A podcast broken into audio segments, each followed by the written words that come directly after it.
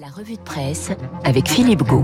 Il a tout lu, tout vu, tout entendu. Bonjour Philippe. Bonjour David et bonjour à tous. Ce matin, le variant Delta a contaminé les unes de nos quotidiens que vous avez donc manipulés avec des gants. Variant Delta, ça va piquer, titre Libération. Un variant qui va changer la donne pour Sud-Ouest, qui demande vigilance pour la Voie du Nord et mobilisation pour l'indépendant. Mobilisation pour se faire vacciner alors que l'Union de Reims note un inquiétant coup de frein à ce niveau et que l'Ardennais lance un nouvel appel à se faire vacciner. Mais la grande question, David, c'est le Parisien aujourd'hui en France qui la pose. Ce variant Delta va-t-il gâcher notre été? Le quotidien qui rappelle que cette souche indienne du Covid-19, particulièrement contagieuse, fait craindre un rebond épidémique. Dans son éditorial, Eve Roger se demande si nous n'aurons jamais la paix et de préciser que même s'il ne représente en France que 10 à 12% des nouveaux cas, sa trajectoire est inéluctable, pas forcément synonyme de catastrophe épidémique pour la rentrée, à la seule condition, conclut-elle, que la vaccination s'accélère, car il faut le dire et le répéter, deux doses de vaccin nous protègent à plus de 90% des formes graves de ce variant. C'est le dernier jour de campagne pour le second tour des régionales, mais aussi des départementales. Et oui, David, à côté des grands duels à portée nationale des il y a également le scrutin départemental, lui aussi crucial pour les équilibres politiques. C'est le cas en région PACA, où la Marseillaise voit une gauche offensive et toujours en lice. La Nouvelle République se demande quel second tour pour ces départementales. Quels en sont les enjeux pour Centre Presse Un scrutin multiples inconnus pour la Croix. Libération anticipe des surprises vertes alors que le Parisien voit à ce sujet dans la liste Bayou une nouvelle pomme de discorde à gauche après le ralliement, vous en parliez tout à l'heure, de Valérie P... à Valérie Pécresse, de Manuel Valls et de l'ex-président socialiste de la région Île-de-France, Jean Peluchon. Alors pour y voir plus clair, je ne saurais trop vous recommander la suggestion de Paris-Normandie qui titre Et si vous repreniez le chemin des urnes? Après la musique, la politique, la peinture, le sport, la cancel culture s'attaque à la culture antique. La culture woke à l'assaut d'Homère et de Platon, c'est le titre du dossier d'Alice Develay que propose ce matin le Figaro, après que l'université de Princeton, dans le New Jersey, a décidé que le grec et le latin ne seraient plus obligatoires en lettres classiques au motif que la culture antique est une représentation d'une société esclavagiste et raciste, une théorie promue dans le New York Times, nous raconte le Figaro, par un éminent professeur de lettres classiques de cette grande université américaine, qui accuse son propre enseignement de perpétuer, je cite, une culture blanche et de rajouter sur la page internet de son département diversité et équité que la culture gréco-romaine, accrochez-vous bien, a instrumentalisé et été complice sous diverses formes d'exclusion, y compris d'esclavage, de ségrégation, de suprématie blanche, de destinée manifeste, et allons-y tristement, de génocide culturel, rien que ça. Une position qui fait bondir Jean-Robert Pitre, secrétaire perpétuel de l'Académie des sciences morales et politiques et grand spécialiste de l'Antiquité tardive, qui dit au Figaro que cela n'a aucun sens de plaquer des opinions et des jugements de valeurs actuelles sur une situation qui date d'il y a deux millénaires. Une nouvelle dérive qui, selon Patrice Brun, auteur de l'invention de la Grèce, illustre le fait que les adeptes de ce courant de pensée, sous leur dehors égalitariste, noyés de bons sentiments, sont tous sauf démocrates.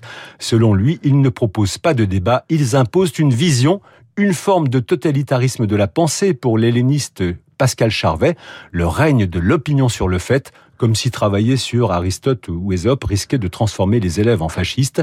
La question est désormais de savoir quand la France va-t-elle être touchée par cette revisite de l'histoire antique. Souvenons-nous quand même de la polémique née en mars dernier du remplacement des chiffres romains par des chiffres arabes sur certains cartels du musée Carnavalet. Alors pour terminer sur ce sujet, je livre à votre réflexion, à vous et à Michel Onfray, cette phrase de Roland Barthes, le fascisme, ce n'est pas d'empêcher de dire, c'est obligé à dire. Alors, Michel Onfray qui était stoïque pendant toute euh, ce passage de votre revue de presse, mon cher Philippe Co. Mais à un moment donné, il n'a pas pu s'empêcher, vous vouliez réagir très rapidement. Non, non, enfin, je peux réagir, oui, bien sûr. Le mouvement woke, là, c'est cette ah bonne conscience qui conduit à tout culpabiliser. Oui, c'est presque comme si on disait qu'il faut pas lire Platon parce que Platon ne parle pas de, de, de George euh, Floyd, par exemple. C'est aussi stupide que ça, quoi, bien sûr. Dire que les statues sont blanches et que donc c'est bien la preuve que, etc., alors que les statues étaient polychromes et qu'elles sont blanches aujourd'hui parce qu'elles ont perdu leur couleur. Enfin, c'est d'une sottise absolue et c'est d'une bêtise crasse. Qu'est-ce que vous voulez qu'on dise comme ça Là-dessus, d'autres. Simplement, vous dites, euh, ça risque d'arriver. Mais c'est déjà arrivé, c'est déjà là.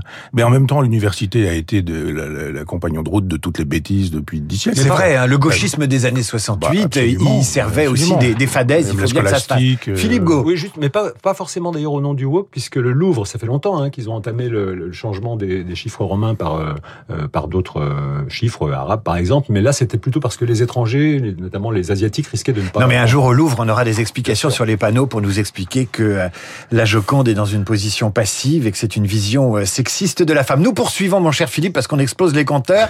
Cette semaine, Philippe, deux nouveaux magazines dans les kiosques. Et après Michel Simès, Sophie Davant, les Stéphane, Berne et Plaza ou encore Patrick Sébastien la semaine dernière, c'est au tour de Jean-Pierre Pernaud, néo-retraité du petit écran, de lancer demain un magazine incarné, c'est le terme technique pour ce genre de parution, son nom Au cœur des régions. Et comme c'est intitulé l'indique, et comme on s'y attend de la part du chantre de la proximité et de la vie des régions, il y est question de la défense des terroirs, de la richesse de leur culture, de leur gastronomie et de leur patrimoine. À la une du premier numéro de ce bimestriel, la France qui brille, celle qui défend nos traditions, une enquête sur la fin des zones blanches ou encore un sujet sur la bouillabaisse. Ça, ça va plaire à, à Michel Onfray, lui qui vient de publier L'art d'être français. On va en parler dans un instant. L'autre nouveau magazine sorti cette semaine est consacré à la science. Et il s'appelle Epsilon, mais avec deux O. C'est en effet un nouveau mensuel d'actualité scientifique lancé par une douzaine d'anciens journalistes de Science et Vie.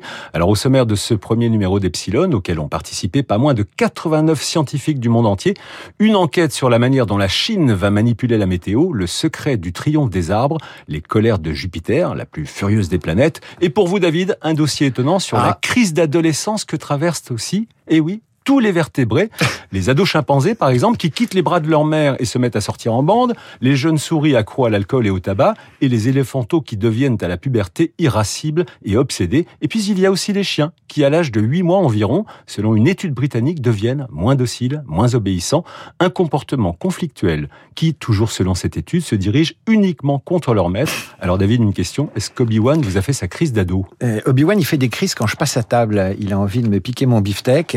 Et puis c'est tout, sinon il est très sage. Et quand je l'emmène en studio à Radio Classique, il est également très sage parce qu'il adore ses collègues de Radio Classique. Philippe Co, merci infiniment en pour cette euh, revue de presse qui ne manquera pas de faire réagir Michel Onfray qui est notre invité et qu'on retrouve tout de suite. Il est l'invité. de-